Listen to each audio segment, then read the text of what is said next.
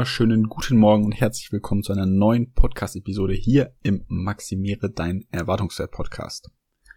Da ich in letzter Zeit nicht nur über die Uni, sondern auch in meinem Alltag mit kleinen Schwierigkeiten, einem kleinen emotionalen Hänger zu tun hatte und irgendwie eine Woche lang nicht so gut zurecht war, kam ich auf das Thema Resilienz. Was das genau heißt und wie du es anwenden kannst, um dein eigenen Alltag vielleicht noch besser zu strukturieren, dein eigenes Schutzschild besser einzuordnen weißt, ist hier diese Episode und ich hoffe, dass du nachher ein bisschen besser verstehst, wie du dich vielleicht in schlechten Zeiten strukturieren kannst, was deine Schutzfaktoren und was vielleicht auch deine Risikofaktoren sind und ich hoffe, dir gefällt diese Episode. Lass mir wie immer am Ende, wenn du Bock hast, eine Rezension da oder Feedback und dann starten wir auch gleich rein.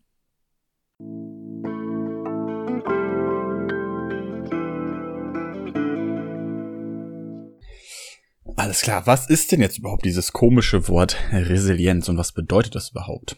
Resilienz ist nichts anderes als die psychische Widerstandskraft, eine Fähigkeit, schwierige Lebenssituationen ohne anhaltende Beeinträchtigung zu überstehen.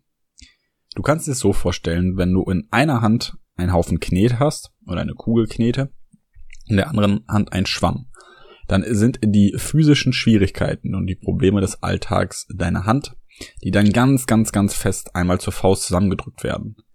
Und wenn du die Hand wieder öffnest, kannst du dir schon denken, wie die Knete aussieht und wie der Schwamm aussieht.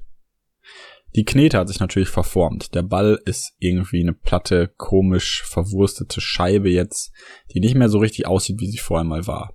Der Schwamm aber ist wieder in seine Ursprungsform zurückgegangen.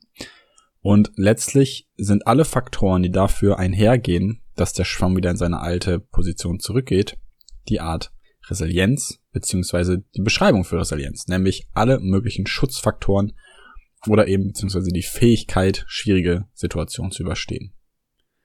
Das Wort aus dem Lateinischen resiliere äh, bedeutet nämlich so viel wie abprallen. Und letztlich, wenn du dich damit näher beschäftigen willst, kannst du dich mit dem Namen von Emmy Werner auseinandersetzen. Denn die hat schon in den 50er Jahren äh, eine Studie angefangen und Kinder untersucht, die beispielsweise Probleme hatten mit psychischen Krankheiten oder zur Risikogruppe gehörten und so weiter und so fort. Und ähm, da wurde es nämlich deutlich, dass die Kinder, die untersucht werden, von den 700 Kindern, war etwa ein Drittel ähm, sehr, sehr lebenstüchtig und nachher sehr, sehr erfolgreiche Erwachsene. Und dann stellt sich natürlich die Frage, wenn wir so und so viele Kinder, 700 Kinder aus der Risikogruppe haben und davon sich aber ein Drittel gut entwickelt, wie kann das sein?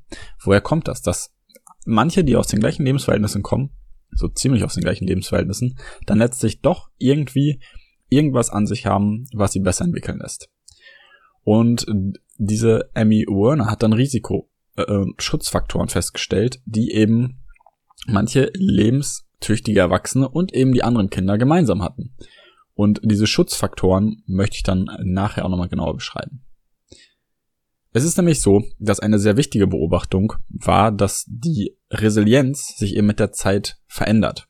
Resilienz ist tatsächlich erlernbar. Diese Fähigkeiten, stark zu sein, kann man erlernen. Finde ich sehr spannend, weil ich persönlich ja auch sehr viel von diesem philosophischen Grundgedanken halte, dass wir viel mit unseren Gedanken steuern können und immer wieder, immer wieder, immer wieder versuchen können zu erlernen, gewisse Gedanken und Emotionen zu steuern. Und dahingehend ist auch Resilienz halt erlernbar, steuerbar, aber auch immer wieder neu ähm, abzurufen. Also du kannst nicht einmal Resilienz gelernt haben und danach hast du es durchgespielt, das Game. Sondern du musst immer wieder, immer wieder, immer wieder versuchen, das Beste daraus zu machen.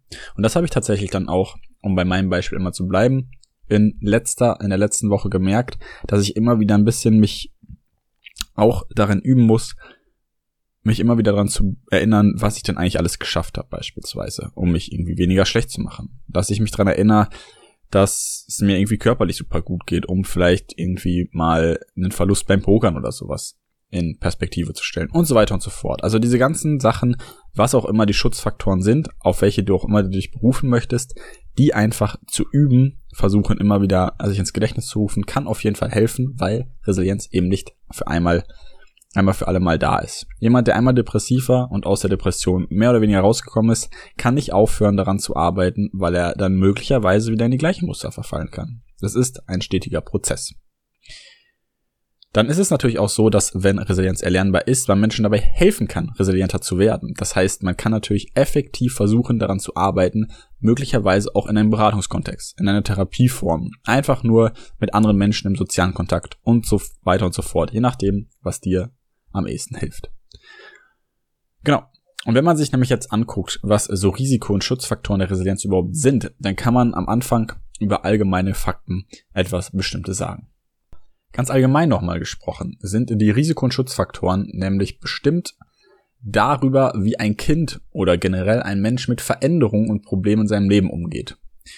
Es ist dann die Frage, wie es Kindern oder Menschen gelingt, trotz ungünstiger Familienverhältnisse, beispielsweise Armut oder Gewalt, schwierigen Situationen in der Familie, wie Scheidung von Eltern oder anderen Sachen, irgendwie Tod von irgendwelchen Familienmitgliedern und so weiter und so fort, sich gesund und widerstandsfähig zu entwickeln. Denn manche schaffen das ja, wie schon am Anfang gesagt, ein bisschen besser, andere weniger gut. Wichtig dabei sind die personalen und sozialen Ressourcen und die hängen damit ganz, ganz eng zusammen, äh, in welcher Art und Weise wir uns gut oder schlecht entwickeln. Es steht also eine ganz, ganz enge Wechselwirkung dazwischen.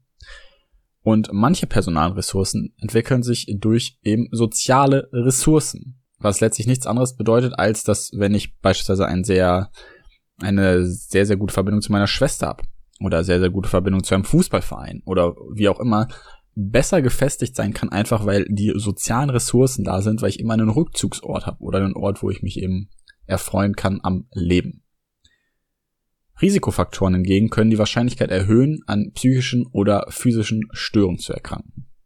Welchen Einfluss diese Faktoren auf unmittelbare und spätere Entwicklung des Kindes haben, oder eben des Erwachsenen, hängt von Alter und gerade Entwicklungsstand ab. Und die Summe der Risikofaktoren im Zusammenspiel auch irgendwie letztlich mit dem Umfeld. Es hängt alles zusammen. Das ist entscheidend. Außerdem ist es entscheidend, welche Vorerfahrungen natürlich auch mit Bewältigungsstrategien gemacht worden sind.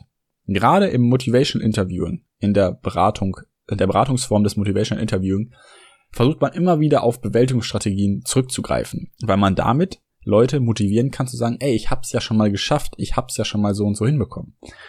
Und gerade ähm, dass diese Wirkung zwischen dem eigenen Erlernten, dem eigenen Umfeld und dem alles, was irgendwie in Wechselwirkung dazu steht, kann man Bezug darauf nehmen, wie man dann möglicherweise mit den Risikofaktoren oder eben den Schutzfaktoren versucht umzugehen und sich in eine Richtung zu orientieren, die möglicherweise sehr hilfreich ist. Aber jetzt mal Buddha bei die Fische. Was sind denn genau so Risikofaktoren? Naja, alles, was irgendwie ein ankratzen kann, die Psyche belasten kann oder sonst was, kann man als Risikofaktor nämlich darstellen. Das hat oftmals biologische oder psychologische Merkmale und auch tatsächlich psych psychosoziale Merkmale. Deswegen psychosoziale Beratung versucht natürlich immer wieder in Teile einzugreifen und ist daher dahingehend auch eine spannende Instanz, warum es dann auch nicht unwichtig ist für mich, sich damit auseinanderzusetzen. Beziehungsweise ich finde es super spannend für dich, dass du weißt, was können Risikofaktoren sein. Angefangen bei sowas wie psychopathologischen Auffälligkeiten bei den Eltern. Es kann sein, dass Krankheiten sozusagen vererbbar sind. Sowas wie Depression kann oftmals in eine nächste Generation übergegeben werden. Sowas wie Parentifizierung kann immer wieder in der nächsten Generation äh, passieren und so weiter und so fort. Also generelle Erkrankungen bei den Eltern. Schlechte Erziehung oder Ausbildung der Eltern. Scheidung, Trennung, Tod der Eltern. Chronische Familienkonflikte. Abwesenheit des Vaters beispielsweise. Chronische Armut. Ernsthafte und wiederholte Kinderkrankheiten. Rasch nachfolgende Geburten jüngerer Geschwister und dadurch eben auch ein Verlust von vielleicht Zuneigung oder Vertrauen. Dann gegebenenfalls eine geringe Intelligenz, Drogenkonsum, Gewalt, traumatische Erlebnisse all das kann mit reinspielen. Gerade in jungen Jahren, dass die Resilienz entweder besser oder schlechter ähm, in deinem Leben integriert ist. Aber, wie wir schon gelernt haben, das ist ja kein K.O.-Kriterium. Resilienz kann erlernbar sein. Für die manchen ist es dann einfacher, für manche ist es schwieriger. Aber diese Risikofaktoren, die natürlich nur einen Teil ankratzen, es gibt natürlich noch viel, viel mehr Schwierigkeiten. Aber die sind schon mal äh, in Stein gemeißelt, beziehungsweise relativ klar zu identifizieren. Andererseits gibt es natürlich auch Schutzfaktoren. Und das meist durch die Umgebung oder sich selbst hervorgerufen. Beispielsweise soziale Ressourcen und die Umgebung. Wenn man viel Zuwendung als Kind bekommt, positive Eltern-Kind-Beziehungen hat, familiäre Stabilität und eben auch eine sehr enge erwachsene Bezugsperson. Freunde, Zusammenhalt in der Familie, Hilfe bei Rat und so weiter. Also du hast immer irgendwie eine Möglichkeit, Kontakte zu knüpfen. Du hast immer eine Möglichkeit, irgendwo hin zurückzugehen. Du kannst immer irgendwie dich auf irgendwen berufen und bist nie so richtig alleingelassen.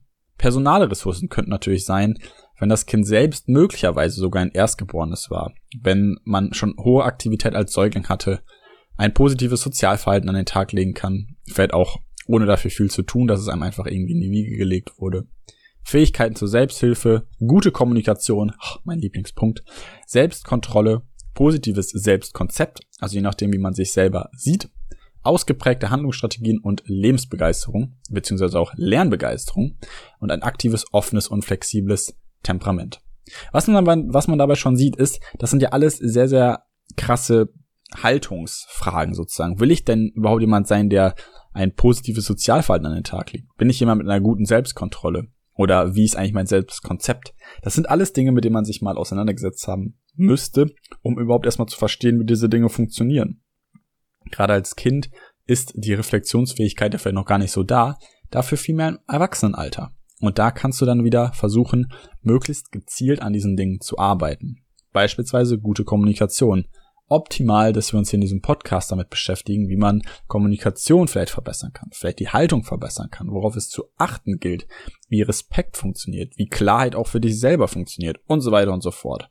Also das sind alles Punkte, die dabei helfen können, die Resilienz wieder nach oben zu bringen. Oder eben auch einen Punkt darbieten, wie du Resilienz steigern kannst und selber auch erlernen kannst. Was nehmen wir also daraus mit?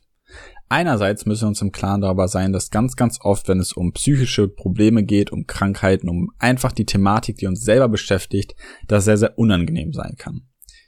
Dahingehend ist es natürlich auch so, dass oftmals diese Themen ta tabuisiert sind, also einfach nicht darüber geredet wird.